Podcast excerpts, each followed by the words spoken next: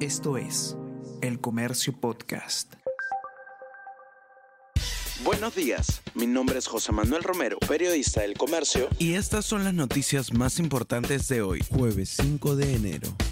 Fiscalía de la Nación incluye a 18 congresistas en el caso Los Niños. Representantes de Perú Libre, Bloque Magisterial y Acción Popular figuran en investigaciones por tráfico de influencias y organización criminal. Imputaciones se sustentan en declaraciones de colaboradores eficaces. Se detalló cómo los legisladores fueron captados para favorecer a Pedro Castillo. Dina Boluarte evalúa con migraciones medidas contra Evo Morales. Presidenta rechazó cualquier intención separatista y exigió al exmandatario de Bolivia que no intervenga en temas del Perú.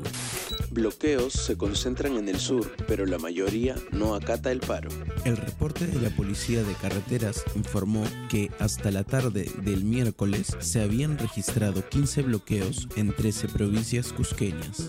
Además, según la Defensoría del Pueblo, las protestas se focalizaron en 36 provincias del país, el 18% del total.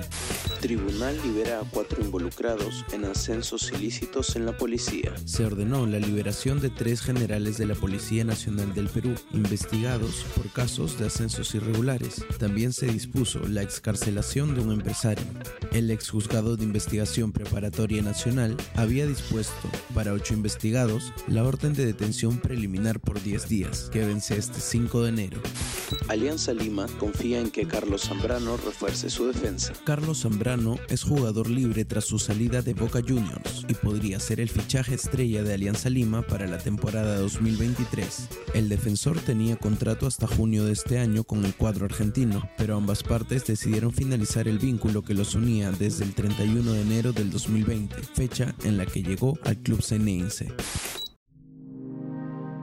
El Comercio Podcast.